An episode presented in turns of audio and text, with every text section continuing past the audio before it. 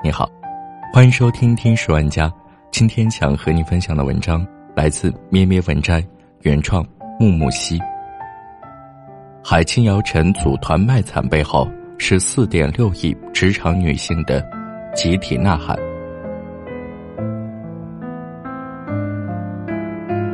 前几天，在青年电影展的闭幕式上，海清在颁完奖后，突然把姚晨、宋佳、梁静叫上台。随后说出了出人意料的一番感言。这些话我憋了很久了。我们真的很热爱演戏，可因为市场和题材的局限性，让我们远离了优秀作品，甚至创意之初就把我们隔离开外。姚晨要亲自做监制才有演戏的机会，宋佳至今不结婚，坚持让别人叫她小花，就是因为想要显得年轻。梁静一边做投资人。一边寻觅适合自己的角色，马伊琍为了找机会，昨天特意盛装出席了一个创投会，而本来爱喝酒的我，这两天却滴酒未沾，生怕错过任何一个导演的剧本。发言的最后，他哽咽说：“岁月赋予我们经验、皱纹、阅历、宽容、善良和善于沟通，我们没有传说中那么不好合作，请导演们给我们机会。”我们一定会比胡歌便宜，但一样好用。热闹纷繁的舞台，几个优秀的女演员争先恐后的自我推销，让我感觉到了满满的焦虑与心酸。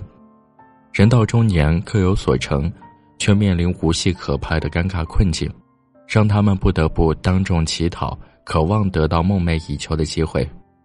这段诚意满满的发言迅速登上了微博热搜，并获得了许多人的共鸣。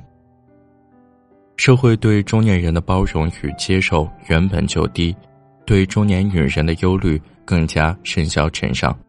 日赚斗金的明星尚且如此，普通职业女性呢？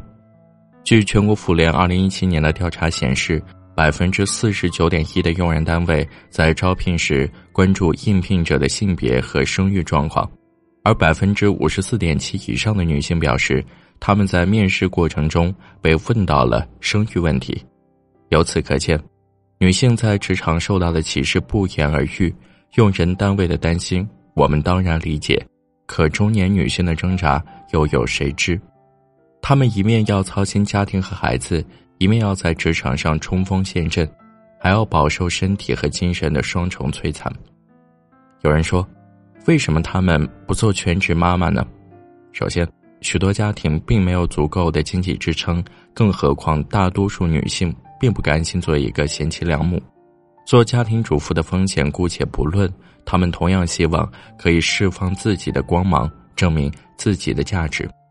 他们是妻子，是母亲，但他们更是自己啊！我尊重每一个愿意回归家庭的伟大女性，只可惜他们的付出与牺牲并不被社会所认可。我也见过太多被孩子鄙视、丈夫唾弃的可怜母亲，他们人到中年。还被一无所有的赶出家门，却早与社会严重脱节，失去了市场的竞争性，只能做最底层、最简单的工作。在电视剧《我的前半生》中，马伊琍饰演的罗子君曾是一个养尊处优的全职太太。大学毕业后，在老公陈俊生的请求下，她心甘情愿地做了他背后的女人。她把家里打理得井井有条，过着穷奢极欲的阔太生活。可好景不长，程俊生就有了恃宠而骄的小三，罗子君只能装聋作哑，示弱求好。可这些依旧改变不了他被扫地出门的命运，他只好做了一个最不起眼的营业员。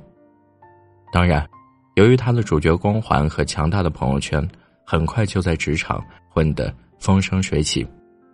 可在现实中，谁又能有那样的好运呢？大多一生。都要陷在残酷生活的淤泥中，无法自拔，亦无法挣脱。好了，这就是今天的节目，感谢你的收听，我们下期再见。我枕头下的